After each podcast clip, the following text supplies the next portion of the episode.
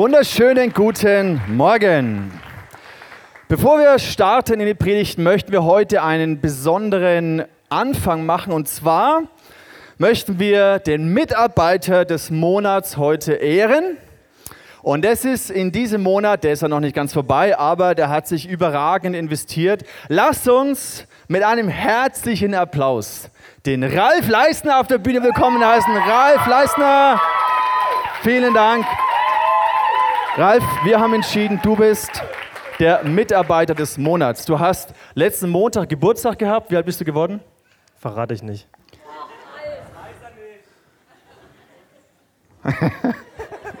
okay, Ralf, wir haben ja im ICF eine Kultur der, der Wertschätzung, eine Kultur der Ehre.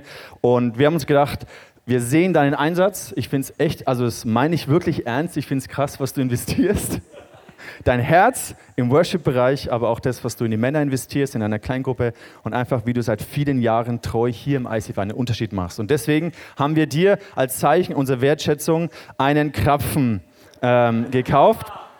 Dieser Krapfen steht Symbol für die Ehre, die wir dir als Mitarbeiter des Monats überweisen, äh, überweisen, übergeben. Genau. Das ist ein Vanillekrapfen und ich muss sagen, ich finde Vanillekrapfen vom Beck echt gut.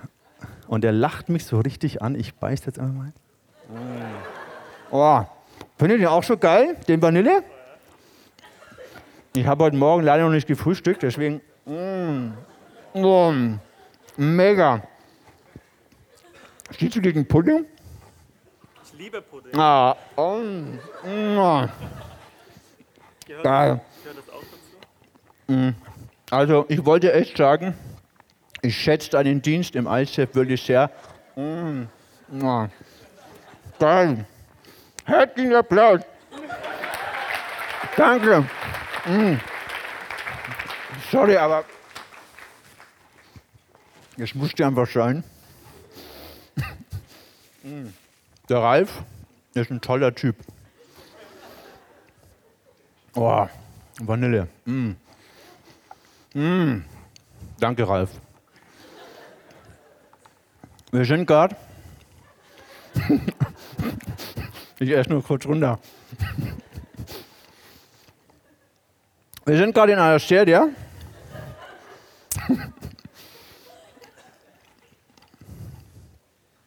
wo wir uns darüber Gedanken machen.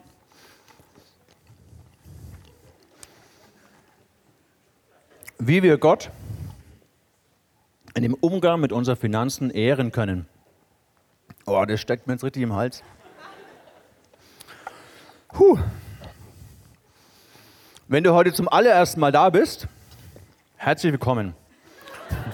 Du bist hier goldrichtig. Wir sprechen in diesen Wochen darüber, was es bedeutet, in finanzieller Freiheit zu leben. Und dieses Thema Finanzen hat so einen, einen wichtigen Teil in unserem Leben. Und die Idee Gottes ist, dass er uns aufzeigen möchte, wie wir nicht nur in finanzieller Freiheit für uns leben können, damit wir einfach ein schöneres, besseres Leben haben, sondern die Absicht Gottes ist, dass wir verstehen, was es bedeutet, Treuhänder Gottes zu sein. Und meine Absicht als Pastor ist nicht, über Finanzen zu reden, damit ihr alle mehr Geld in die Gemeinde gebt. Ich möchte euch nicht irgendwie so dazu ähm, auffordern, weil wir irgendwie ein Problem haben oder irgendwas, sondern ich bin sehr dankbar für den Umgang und die Kultur, die wir in der Gemeinde haben mit Finanzen. Und mir geht es so, ich möchte immer wieder, oh hervorragend. Steffi, du bist nächstes Monat die Mitarbeiterin des Monats. mm. Im Ganzen. Meine Absicht, ich liebe es immer, wenn ich neue Sachen dazu lerne und wenn ich neue Facetten von Gott und von seinem Wort erkennen kann. Und mein Wunsch ist, dass du auch in dieser Serie, in deiner eigenen Entscheidung, wie du ganz persönlich mit deinen Finanzen, mit den Ressourcen, die Gott dir geben möchte, umgehen möchtest. Dass du eigene, mündige Entscheidungen treffen kannst. Dass du sie treffen kannst in einer inneren Freiheit, in einer Herzensfreiheit. Und wenn wir über so Gesetzmäßigkeiten sprechen, Gesetzmäßigkeiten vom Wort Gottes her, ist es immer einfacher zu verstehen, was sich Gott dabei gedacht hat. Es ist genauso wie mit der Schwerkraft. Ich weiß nicht, ob du die Schwerkraft physikalisch mega verstanden hast, aber irgendwie hast du in deinem Leben erfahren, dass es Sinn macht, dieses Gesetz der Schwerkraft meistens zumindest zu respektieren und dein Leben danach auszurichten, weil sonst wäre es irgendwann ungesund für dich. Und, aber es hilft natürlich, das Gesetz der Schwerkraft, das physikalische Gesetz der Schwerkraft ein bisschen zu verstehen. Das hilft dir, das in dein Leben zu implementieren. Und genauso ist es mit diesen Geboten Gottes. Ich bin zutiefst davon überzeugt, dass all die Gebote, die wir in der Bibel lesen, dass Gott sie gedacht hat, dass sie uns zum Leben dienen, dass sie die Lebensqualität unserer Beziehungen, unseres ganzen Lebens vergrößern, weil Gott ein guter Gott ist. Zum Beispiel der Sabbat. Du kannst dich entscheiden, halte ich den Sabbat oder arbeite ich sieben Tage durch und maloche und knechte ohne Ende. Kannst du schon machen, aber die Idee von Gott war eigentlich zu sagen, hey Leute, gönnt euch einen Tag Ruhe. Ein Tag in der Woche, lasst die Arbeit ruhen. Das soll ein besonderer Tag sein. An diesem Tag verbringt Zeit mit mir und mit deiner Familie. Das ist die Idee von Gott gewesen. Und all die Gebote, egal welches du nimmst, siehst du das Herz Gottes dahinter. Und heute möchten wir ein, ein Prinzip, eine Wahrheit anschauen, die viele Christen, sage ich mal, oberflächlich kennen und mehr oder weniger leben, mehr oder weniger begeistert sind davon oder manche halt auch einfach nur das machen, weil man das halt so macht. Manche vielleicht auch, auch aus einer tiefen inneren Überzeugung und Freude. Oder es gibt auch Leute, die tun sich eher schwer damit, das in ihrem Leben so wirklich umzusetzen. Die finden das sehr herausfordernd. Und ich wünsche mir, dass du auch heute eine tiefere Offenbarung bekommst, dass wie boah, in deinem Herzen Augen aufgehen. Bevor wir da aber reinschauen, möchte ich mit euch in eine Geschichte eintauchen, die uns das Herz Gottes auf eine sehr deutliche Art und Weise zeigt. Und zwar, wir gehen ins Alte Testament, in das Buch der Könige. Da gab es einen Propheten, der relativ bekannt ist, der Prophet Elia. Es gab eine Hungersnot in dem Land und Gott hat den Propheten Elia im, am Berg übernatürlich versorgt. Da war ein Fluss, ein, ein Bach und da haben Raben ihm jedes, jeden Tag frische Steaks gebracht. Mega. Das ist ähnlich muss der Himmel sein, wenn du einfach Steaks ohne Ende bekommst. Also wir tauchen mal ein, 1. Könige Kapitel 17. Und dann hört es nämlich auf und Gott schickt ihn weiter. Sogleich machte Elias sich auf den Weg. Also Gott sagt ihm, hey, geh weiter von hier, ich habe einen Plan. Am Stadtrand von Zarpat traf er eine Witwe, die gerade Holz sammelte. Er bat sie um einen Becher Wasser. Als sie davon eilte und das Wasser holen wollte, rief er ihr nach, bring mir bitte auch noch ein Stück Brot mit. Also könnt ihr euch vorstellen, so eine alte Witwe sammelt Holz, mühsam, und er sagt, hey, bring mir Wasser. Ich meine, das ist ja schon, könnte man denken, fast ein bisschen unverschämt. Ne? So der junge Kerl, der Prophet sagt, hey, alte Witwe, hol mir bitte Wasser. Aber sie macht es. Und dann, ah ja, bring mir auch noch Brot mit. Und dann, es war so wie ein bisschen, okay, jetzt ist too much. Okay, ich hol dir Wasser, aber Brot, da blieb die Frau stehen und sagte, ich habe keinen Krümel Brot mehr sondern nur noch eine Handvoll Mehl im Topf und ein paar Tropfen Öl im Krug. Es war eben eine Hungersnot im Land. Das schwöre ich bei dem Herrn, deinem Gott. Also irgendwie hat sie erkannt, dass der was mit Gott zu tun hat, dieser Typ da. Gerade als ich einige Holzscheite sammelte, ich will nun nach Hause gehen und die letzte Mahlzeit für mich und meinen Sohn zubereiten. Danach werden wir wohl verhungern. Also für die Frau eine sehr lebensbedrohliche, existenzielle Situation. Und da kommt dieser Prophet und sagt, hol mir bitte Wasser und übrigens bring mir auch noch Brot mit. Und ich glaube, sie kommt schon relativ ans Limit. Elia aber tröstete sie, hab keine Angst, so weit wird es nicht kommen. Geh nur und tue, was du dir vorgenommen hast. Aber back zuerst für mich ein kleines Fladenbrot und bring es mir heraus. Nachher kannst du für dich und deinen Sohn etwas zubereiten. Denn der Herr, der Gott Israels, verspricht dir, das Mehl in deinem Topf soll nicht ausgehen und das Öl in deinem Krug nicht weniger werden, bis ich, der Herr, es wieder regnen lasse. Die Frau ging nach Hause und tat, was Elia für ihr gesagt hatte. Und tatsächlich hatte Elia, die Frau und ihr Sohn Tag für Tag genug zu essen. Mehl und Öl gingen nicht aus, genau wie der Herr es durch Elia angekündigt hatte. Also wir sehen diese Frau und ihren Sohn in einer lebensbedrohlichen Situation. Ihr war bewusst, hey, das ist jetzt die letzte Mahlzeit. Ich hole gerade noch ein bisschen Holz, mache noch mal ein Feuer und das letzte Öl und das letzte Mehl, damit mache ich einen kleinen Fladen für mich und meinen Sohn und morgen werden wir tot sein. Und dieser Prophet kommt und sagt, mach mir zuerst einen Fladen. Und sie tut es. Sie hört auf das Wort dieses Propheten. Ich kann mir vorstellen, oder ich weiß nicht, ob ich es mir wirklich vorstellen kann, aber ich denke, da war ein Riesenkampf. Entweder hat sie gedacht, na gut, morgen bin ich eh tot, ob ich jetzt heute noch mir den Fladen und meinem Sohn mache oder den Propheten, ist eigentlich auch schon wurscht. Oder sie hat wirklich Hoffnung gefunden und hat sich gedacht, okay, wenn das stimmt, weil Elias sagt, hab keine Angst, es wird nicht so kommen, geh nur. Mach das. Gott versorgt dich. Das Mehl wird nicht ausgehen. Wahrscheinlich hat sie sich gedacht, okay, entweder habe ich eh nichts zu verlieren oder es ist die Möglichkeit, dass Gott ein Wunder machen möchte. Und ich habe eine Frage, wenn wir jetzt in diese Geschichte eintauchen und uns überlegen, und wenn wir diese Frage richtig verstehen, wenn es für dich so real wird, dann haben wir sehr viel vom Herzen Gottes in Bezug auf unsere Kultur des Gebens verstanden. Und zwar die Frage ist, warum hat Gott Elia nicht zu einer reichen Familie geschickt? Ist ja eigentlich total unverschämt. Er kommt zu dieser armen Witwe, die eh schon am Limit ist. Und dann bürdet er ihr, so könnte man es ja sagen, diese Last auf, hey, mach mir jetzt erstmal, hol mir Wasser und mach mir erstmal ein Brot. Warum hat Gott Elia nicht zu einer reichen Familie geschickt?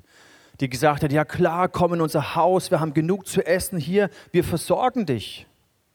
Warum zu dieser armen Witwe? Ich glaube, die Antwort ist relativ simpel, aber zeigt uns das Herz Gottes auf. Gott schickt diesen Elia, seinen Propheten, zu dieser armen Witwe, nicht primär um den Propheten zu versorgen, sondern weil er die arme Witwe und ihren Sohn versorgen wollte. Und wenn wir das verstehen, dass in, bei der Kultur des Gebens, wenn wir Gott zuerst setzen, den Propheten hier, ihm zuerst das Brot machen, das war der Schlüssel für die Witwe, dass Gott sie versorgen konnte.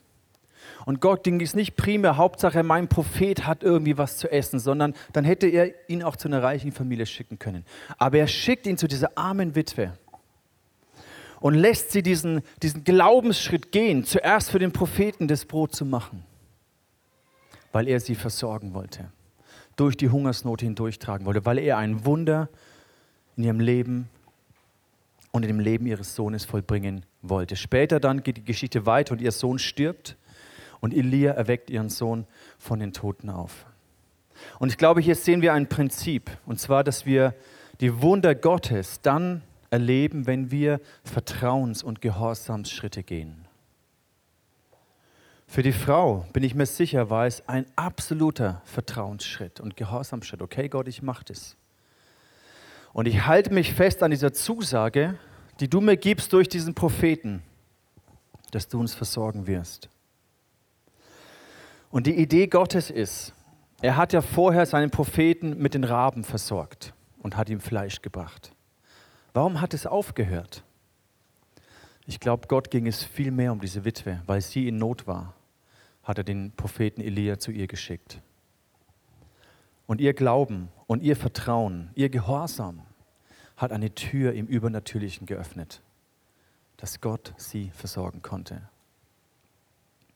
Ich glaube, Gott möchte mit uns hier auf der Erde zusammenarbeiten. Er möchte, dass wir Kanäle seiner Versorgung, Kanäle seiner Wunder werden. Und es beginnt mit dieser Entscheidung, über die wir auch das letzte Mal schon gesprochen haben. Gott, ich vertraue und ich glaube, dass du mein Versorger bist. Mein Arbeitgeber ist vielleicht im Moment der Kanal, durch den du mich versorgst. Aber die Quelle, der Ursprung bist immer du. Das, dieses, dieses Verständnis, dass du nicht abhängig bist von deinem Arbeitgeber, dass er dich versorgt. Dieses Verständnis verändert deine ganze Perspektive. Es nimmt diese Kraft der Sorgen raus. Zukunftsängste, wenn du weißt, Gott ist mein Versorger, unabhängig von der wirtschaftlichen Situation, unabhängig davon, was dein Boss und dein Vorgesetzter entscheidet, du bist nicht abhängig von deinem Vorgesetzten, sondern du bist abhängig von Gott, weil er dich versorgt. Und dieser Kanal, deine Arbeitsstelle, klar ist dein Arbeitgeber der, der dir jetzt gerade das Geld überweist, aber er ist nur der Kanal. Gott ist die Quelle deiner Versorgung. Ich möchte euch heute einen jungen Mann vorstellen, der genau auch mit so einer Entscheidung in seinem Herzen gerungen hat. Und er hat diesen Schritt gewagt, einen Glaubens- und einen Gehorsamsschritt zu gehen. Und er hat diese Entscheidung getroffen, Gott, ich lasse es zu, dass du mein Versorger bist. Lass uns mit einem herzlichen Applaus den Jonas hier begrüßen. Jonas, wo bist du? Da hinten? Komm vor. Vielen Dank, dass du da bist. Dir ging es ja eigentlich nicht gut. Wir wussten bis äh, 10.15 Uhr nicht genau, ob du kommst, aber ob du eine Videobotschaft äh, schickst. Aber schön, dass du da bist. Erzähl doch ganz kurz, wie hast du diese Entscheidung in deinem Herzen getroffen und wie hast du Gott in dem erlebt? Ich hoffe, ihr kommt mit meiner kranken Stimme kurz zurecht. Äh, du warst nicht in China, oder? Gerade nee, das okay. zum Glück nicht. Äh, das. Alles gut. Ähm, genau. Ähm, es war so ein bisschen ein längerer Prozess und ähm, der ist auch erst jetzt so richtig ins Rollen gekommen seit, seit einem knappen Dreiviertel oder ganzem Jahr. Und es war einfach schon immer so in meiner Heimatgemeinde früher, ich weiß nicht, meine Eltern haben ihren Zehnten gegeben und ich war so der Sohn meiner Eltern und einfach mit in der Gemeinde und habe da jetzt nicht irgendwie den Sinn hintergesehen, von meinem Taschengeld da irgendwie was reinzugeben. Ich glaube, das habe ich in dem Alter einfach auch für mich gebraucht irgendwie oder habe so gedacht. Ähm, dann, als ich ein bisschen weitergegangen bin nach Landshut, ähm, in die Gemeinde von zu Hause ein bisschen weggekommen bin, ähm, ja, war einfach so der Gedanke, ähm, ja, ich kriege jetzt schon ein bisschen mein eigenes Geld, aber in der Gemeinde war es leider nicht so transparent, wohin das Geld überhaupt fließt. Da war so ein Verein und eine Gemeinde und der Pastor war Chef von beidem und es war leider nicht so ganz transparent, wohin dieses Geld überhaupt fließt. Und ähm, das war so ein bisschen der Grund, weswegen ich da das irgendwie auch nicht so gespürt habe. Es, wurde, es wurden Körbe durchgegeben für Kollekte und das war dann so diese, dieser ganz krasse andere Umschwung, als ich hierher kam. Diese ganz andere ähm, Tradition, einfach, dass wir nach vorne geben und das Geld selber bringen und geben und nicht, dass es einfach eingesammelt wird. Und ähm, letztes Jahr war ja ähm, REACH das heißt, diese über, übergemeindliche Einsammeln von Geld für ähm, gemeinnützliche Projekte. Und ich saß da und ähm, ja, nach der Ansage im Worship war es dann so, dass ähm, Gott es in meinem Herzen voll bewegt hat, dass ich gespürt habe, okay, ich möchte was dazu geben. Und ähm, Gott hat mir eine Zahl aufs Herz gelegt und ähm, mit der war ich eigentlich erst ganz zufrieden. Habe so gedacht, okay, das ist gerade so die Schmerzgrenze von dem, was ich geben möchte. Ähm, und hab das, saß relativ zufrieden da und wollte gerade nach vorne gehen und das äh, einwerfen. Und dann hat Gott mich aber gefragt, was ist denn damit, wenn du es jetzt einfach verdoppelst?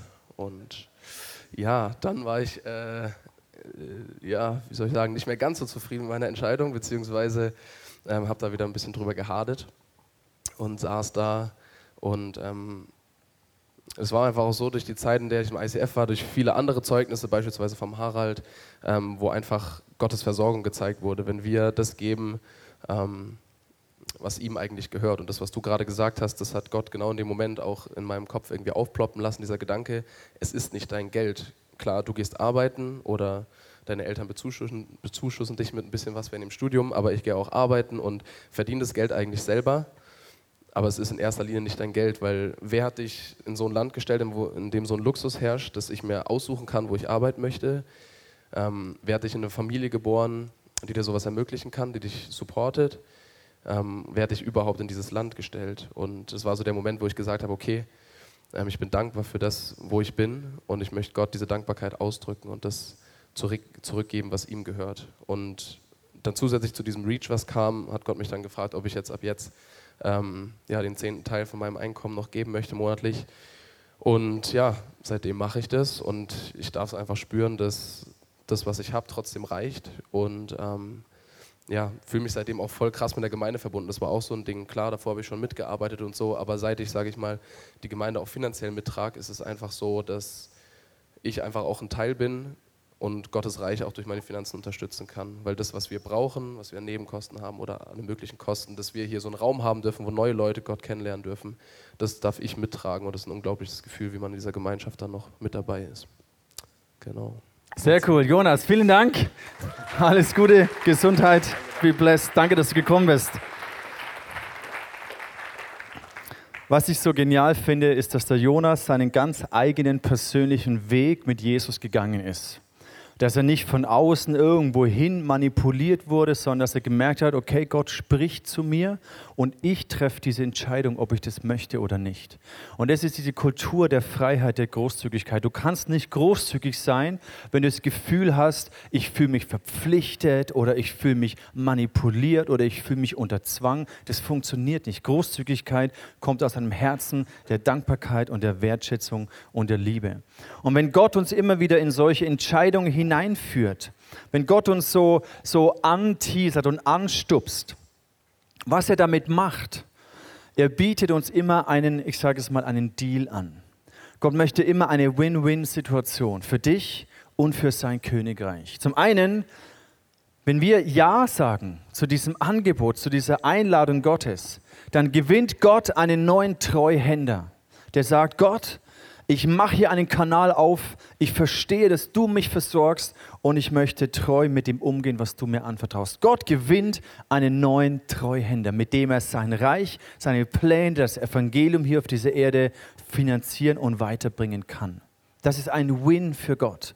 Und gleichzeitig ist es auch ein Win für uns, für dich und für mich, weil wir finanzielle Freiheit gewinnen. Weil wir merken, dass wir nicht abhängig sind von den Systemen dieser Welt, sondern dass Gott unser Versorger ist und wir in ein ganz neues Maß an innerer finanzieller Freiheit hineinkommen. Und diese Schritte des Gebens sind immer dieser Weg, diese, der dich in finanzielle Freiheit hineinführt. Und damit meine ich nicht einfach, dass du so viel Geld hast, dass du nicht mehr arbeiten musst, sondern finanzielle Freiheit bedeutet die Freiheit von Habgier, die Freiheit von Geiz, die Freiheit von Sorgen. Und wir alle kennen das, dass das so häufig, so dominant und so stark in unserem Leben sein kann. Und dieser Deal, wenn wir uns darauf einlassen, beginnt immer damit, dass wir sagen, Gott, das Erste, und das Beste, was ich geben kann, ist für dich. In den Sprüchen Kapitel 3, Vers 9, da heißt es, ehre den Herrn mit dem, was du hast. Schenke ihm das Beste deiner Ernte. Und dann ist dieser zweite Win.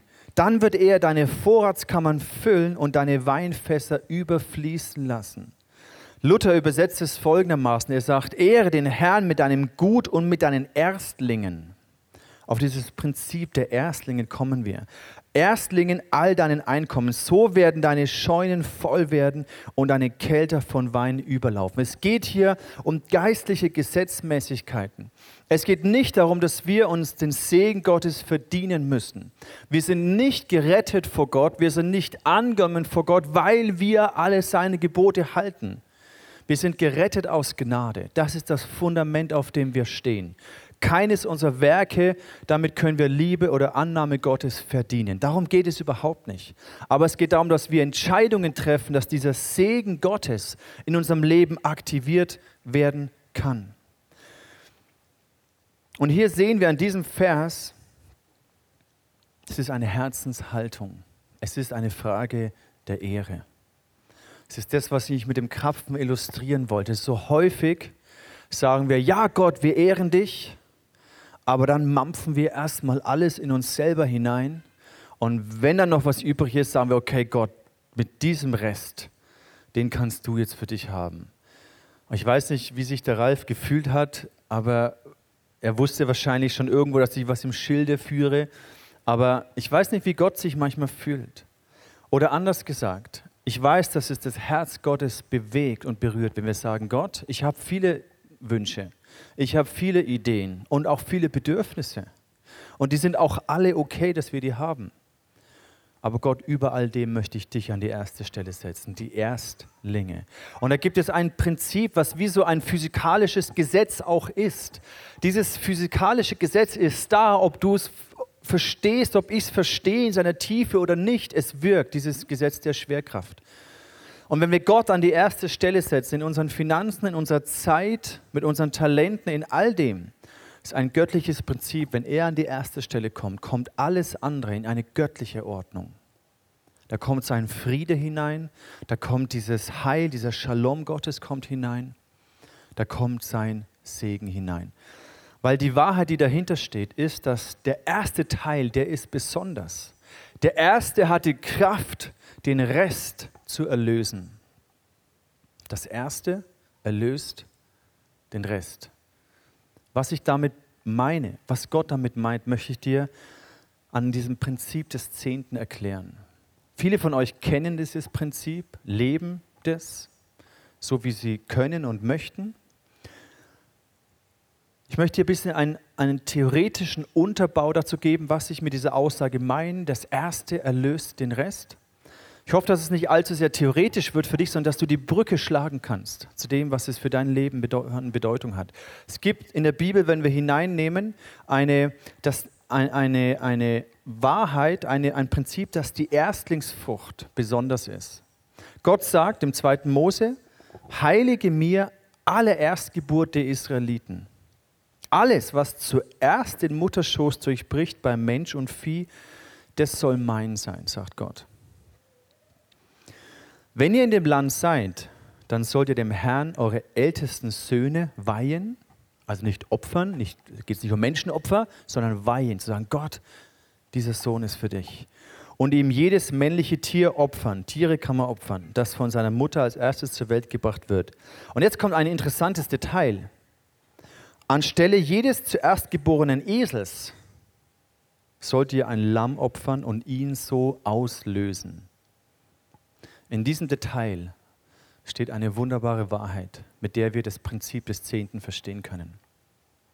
Esel sind in der Bibel unreine Tiere. Und unreine Tiere durften nicht Gott geopfert werden. Deswegen sagt Gott hier, alles, was unrein geboren wird, der Erstgeborene, der soll durch das Opfer eines Lammes gelöst werden, auserlöst. Im Englischen heißt es redeemed, erlöst werden. Die Bibel zeigt uns, dass wir alle als Menschen durch die Sünde von Adam und Eva unrein geboren sind vor Gott. Wir sind alle in Sünde geboren, unabhängig von dem, was wir tun oder nicht tun. Genauso wie dieser Esel, der, der kann gar nichts dafür, der ist einfach ein Esel. Aber vor Gott kann er erlöst werden mit dem Opfer eines reinen Lammes. Und in diesem Detail sehen wir, warum Jesus gestorben ist. Johannes, der Täufer Johannes sagt, siehe, das ist das Lamm Gottes, das für die Sünde der Welt geopfert wird. Jesus ist das Opferlamm Gottes. Jesus ist im Prinzip dieser erste Teil, der den restlichen Teil, der in Unreinheit geboren wird, erlöst. Und Jesus musste als Lamm geopfert werden, als der Erstgeborene Gottes musste er geopfert werden, damit wir erlöst werden. Es hätte nicht funktioniert, wenn Gott einfach irgendeinen Engel geschickt hätte, den er eh nicht mehr braucht, damit er für die Menschen am Kreuz stirbt. Es hätte nicht funktioniert. Es musste der erstgeborene Sohn sein.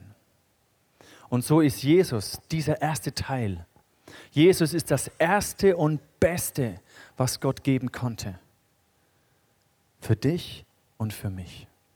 Jesus ist sozusagen der Zehnte Gottes.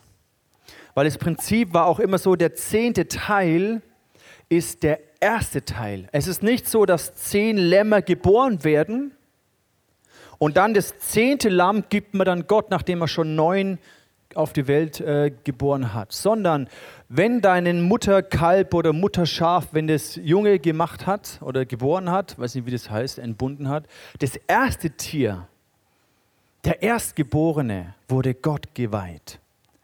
In dem Vertrauen für das, was alles noch kommen wird. Das war der Glaubensschritt. Weil wenn du schon neun geboren hast und merkst, okay, cool, ich habe schon neun, einen kann ich Gott geben dann ist es kein Glaubensschritt mehr, sondern das Erste gibst du Gott, damit es ein, ein Akt des Vertrauens ist, bevor die anderen Neuen geboren werden. Weißt du dieses Erst, diese Erstgeburt Gott und sagst, Gott, das ist für dich weil ich vertraue dir, dass du mich versorgst mit allem, was noch kommen wird.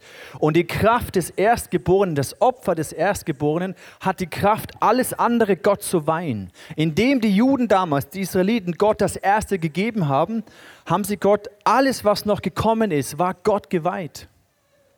Haben gesagt, Gott, alles, alles gehört dir. Alles kommt von dir und alles gebe ich dir zurück, indem ich dir symbolisch das erste Tier opfere.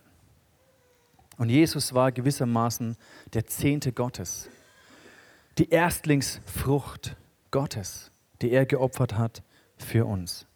Im Römer 11 heißt es, Vers 16, die ist die Erstlingsgabe vom Teig heilig, dann ist auch der ganze Teig heilig. Ist die Wurzel heilig, so sind auch die Zweige heilig. Und hierin erkennen wir dieses Prinzip. Jesus, er war der Erstgeborene. Er ist heilig, er ist abgesondert für Gott und so sind wir es mit ihm.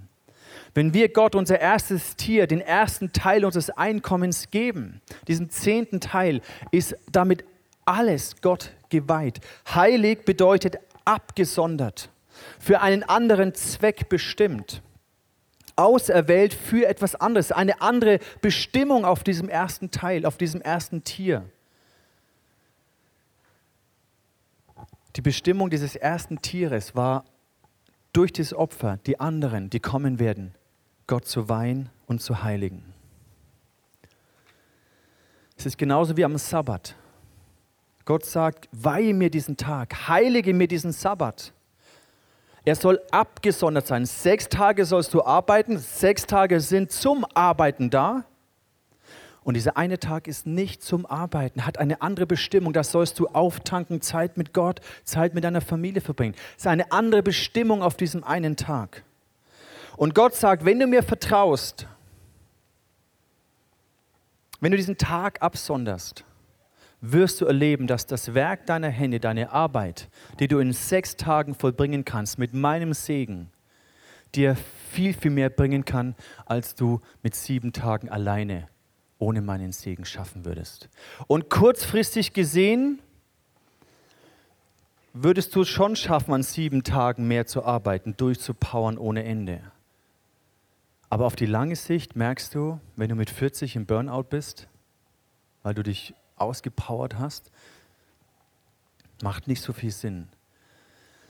Genauso mit deinen Finanzen. Kurzfristig kannst du mit 100% vielleicht mehr anfangen und mehr deiner Wünsche und Bedürfnisse dir erfüllen. Ja, klar. Aber langfristig glaube ich, dass weniger mehr ist. Langfristig, und das ist die Idee von Gott. Er möchte uns ja segnen. Langfristig, wenn wir lernen, Gott zu vertrauen, wenn wir uns einschränken und sagen, okay Gott, dieses erste, dieser erste zehnte Teil hat eine andere Bestimmung als den Rest meines Einkommens. Und diese Bestimmung gebe ich dir. Ich glaube zutiefst, dass es dir mehr bringt. Es ist eine Win-Win-Situation. Du finanzierst das Reich Gottes, das Evangelium, die Gemeinde, wie es der Jonas gesagt hat, dass die Gemeinde Ressourcen hat, den Auftrag zu leben, den sie hat von Gott. Und du fährst auch auf die lange Frist viel besser.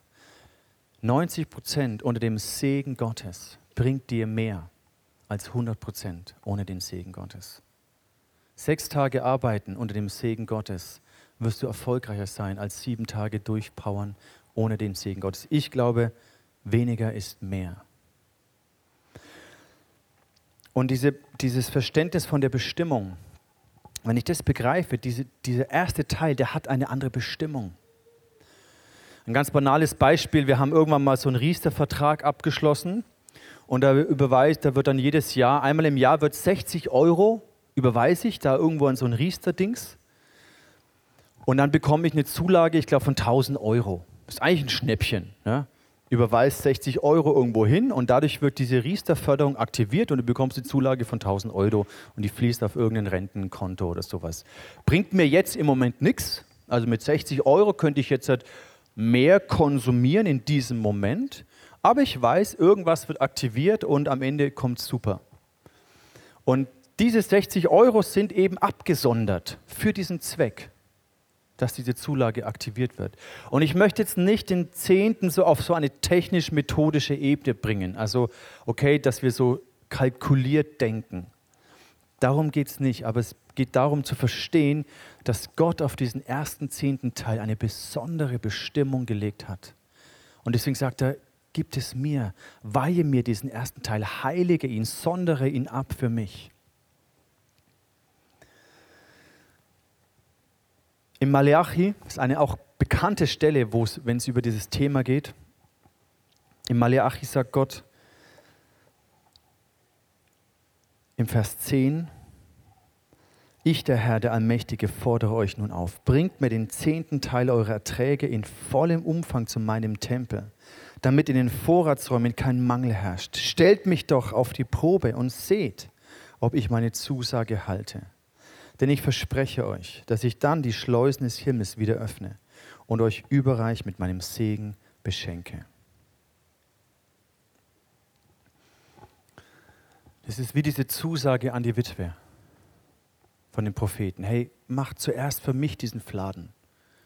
Und dann wirst du sehen, wie Gott dich versorgt. Und es gibt wenige Stellen, wo Gott sagt, testet mich, prüft mich, ob ich meine Zusage halte. Gott steht zu seinem Deal. Er sagt, ich möchte die Vorratsschleusen öffnen. Unsere Aufgabe ist es, eine Entscheidung zu treffen, ob ich das möchte oder nicht, ob ich Gott vertrauen möchte. Und diese Entscheidung kann dir niemand abnehmen. Zu dieser Entscheidung kann dich niemand hindrängen, sondern es muss in deinem Herzen wachsen. Jonas hat vorhin erzählt, dass ab dem Moment, wo er angefangen hat zu geben, sein Herz anders connected war mit der Gemeinde. Das ist genau diese Stelle, was Jesus in Matthäus sagt. 6, Vers 21. Wo nämlich euer Schatz ist, da wird auch euer Herz sein. Interessant, dass hier nicht steht, da wo euer Herz ist, fließt euer Geld auch hin, sondern da wo dein Geld hinfließt, wird dein Herz folgen. Vielleicht kennst du dieses Prinzip vom Shareholder Value. Das ist der Grund, warum Aktienunternehmen ihren Mitarbeitern so als Bonus dann manchmal Aktienpakete geben. Weil sie ganz genau wissen, wenn du an dem Erfolg des Unternehmens mit beteiligt bist, dann werden die Mitarbeiter hoffentlich anders arbeiten. Und es ist eine Connection da. Und ich glaube, das meint Gott. Wenn du deinen Schatz irgendwo investierst, dann, dann, dann ist dein Herz da verbunden. Und du fühlst dich anders connected. Ab dem Moment, weil, weil Geld macht was mit unserem Herzen. Wir geben nicht einfach irgendwo unser Geld hin, sondern wir überlegen uns das gut. Und ja, es bedeutet, Gott zu vertrauen bedeutet die Bereitschaft, sich einzuschränken. Ich könnte kurzfristig jetzt mehr Wünsche und Bedürfnisse erfüllen, aber langfristig vertraue ich Gott. Und zwar nicht in einer kalkulierten Art, ich gebe, damit ich am Ende wieder mehr bekomme. Bei so einem Riester-Vertrag ist es okay. Da kann man ganz nüchtern kalkulieren, okay. Aber mit Gott ist es schon anders sondern ich gebe als erstes, weil ich sage, Gott, ich liebe dich, ich danke dir, ich vertraue dir. Jesus, du warst der Zehnte für mich. Du warst der Erstgeborene, die Erstlingsfrucht, die mich erlöst hat. Wie sollte ich Gott nicht meinen Zehnten zurückgeben, wenn ich sehe, was Gott für mich geopfert hat? Wie sollte ich denken, ich behalte das, was ich ihr habe, für mich? Ich glaube, sich einzuschränken, ist manchmal gar nicht so verkehrt. Auch für uns als Familie bedeutet es schon echt ein Opfer. Es ist nicht so wenig, was wir äh, Monat für Monat überweisen. Und wir könnten uns viel mehr leisten und wären viel entspannter am Ende des Monats, wenn wir das nicht machen würden. Aber ich weiß seit vielen, vielen Jahren und ich erlebe das und wir sind dankbar, dass Gott uns gesegnet hat. Mehr als wir uns das jemals hätten erdenken können. Und zu lernen, mit Geld umzugehen, zu budgetieren, sich einzuschränken, geduldig zu sein, nicht jeden Wunsch sofort immer zu erfüllen, das tut manchmal gar nicht so schlecht. Manchmal tut es ein bisschen weh, aber auch dieser Schmerz, für mich ist es so, Gott, ja, es nervt und ich hätte jetzt gerade ein bisschen mehr Geld gerne, aber ich vertraue dir und ich liebe dich. Und diese Liebe ist meine zutiefste Motivation. Diese Ehre, Gott, du bist alles für mich. Das ist meine zutiefste Motivation. Etwas anderes, was mir hilft, Gott zu vertrauen, ist, dass ich weiß, das sage ich jetzt hier unter uns, weil wir ja uns alle kennen, weil ich weiß, ich werde ich werd mal sehr viel erben. Also ich werde mal richtig reich sein. Und weil ich weiß, dass wir mal irgendwann ganz viel erben werden, macht es mich ein bisschen entspannter, jetzt mich ein bisschen einzuschränken. Ich habe euch mal erlaubt, ein Video mitzubringen von einer Immobilie, die wir haben oder haben werden. Ähm, und dazu lese ich euch einen Vers vor. Und das zu wissen, hey, das ist das, was auf mich wartet, entspannt mich.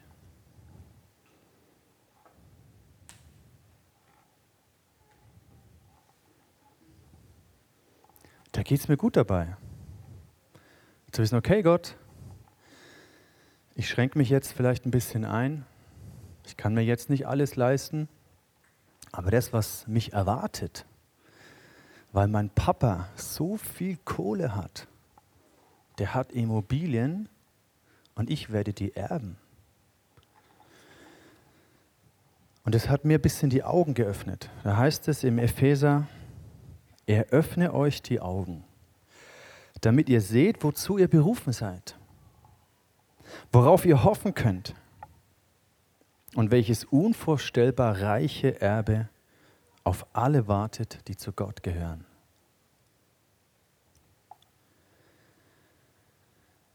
Und mein Papa hat mir auch gesagt, Dani, sag deinen Geschwistern, dass ein reiches Erbe auf sie wartet, dass wir als Familie unglaublich reich sind, dass sie sich keine Sorgen machen müssen.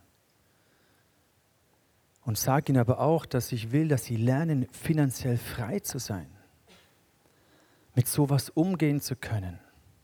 Sag ihnen, dass ich ihnen eine Perspektive für den Umgang mit Finanzen geben möchte. Sag ihnen, dass ich ihnen zeigen möchte, wie sie kompetent und intelligent mit Geld umgehen können weil wir so unglaublich reich sind. Sag ihnen,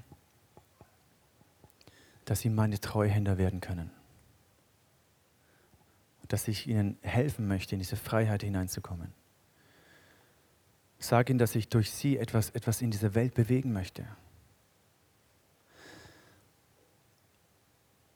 Mein Papa im Himmel hat diese Immobilien. Mein irdischer Papa leider nicht. Aber es ist okay, weil mein Papa im Himmel, der hat ein Erbe für mich.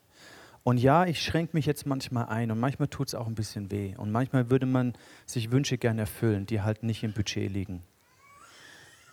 Aber mir hilft es zu sehen, hey Gott, da ist ein Erbe, ich werde erben. Und deswegen ist es okay.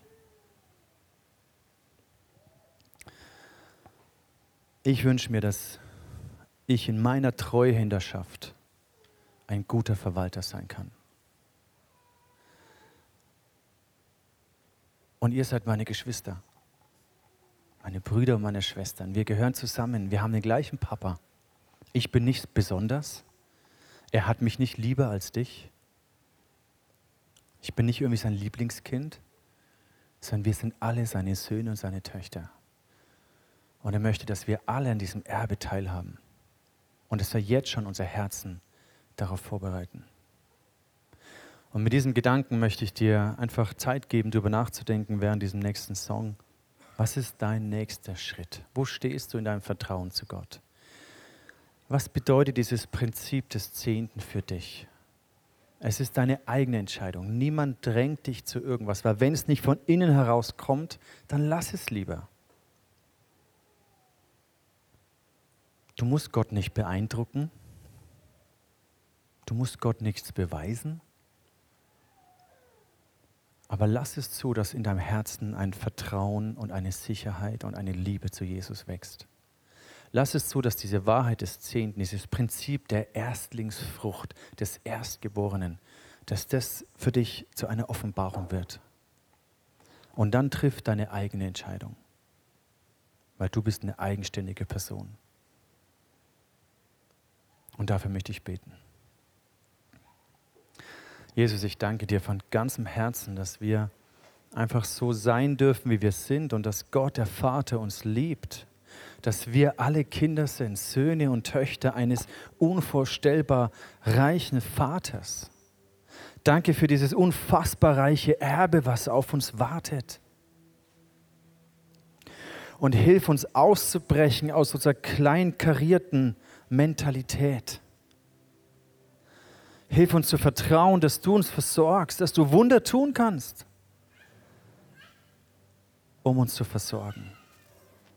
Hilf uns zu vertrauen, dass wenn wir nicht jedes unserer Wünsche uns erfüllen können, dass du schon weißt, was wir brauchen. Hilf uns loszulassen, frei zu werden, damit wir deine Treuhänder sein können. Vater, darum bitte ich dich, für mich und meine Familie, und auch für unsere geistliche Familie, für unsere Gemeinschaft hier. Ich danke, dass du niemanden verurteilst, der bisher vielleicht nicht gut mit seinem Geld umgegangen ist. Danke, dass du niemanden verurteilst, der bisher mit Habgier, Geiz und Sorge zu kämpfen hat. Gott, du weißt, wie, an, wie herausfordernd das Leben hier sein kann.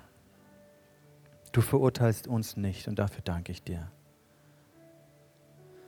Und ich bitte dich, dass du jeden in diesen Weg der Freiheit hineinführst und den nächsten Schritt zeigst, den du mit ihm ganz persönlich gehen möchtest. Und dafür segne ich dich in Jesu Namen. Amen.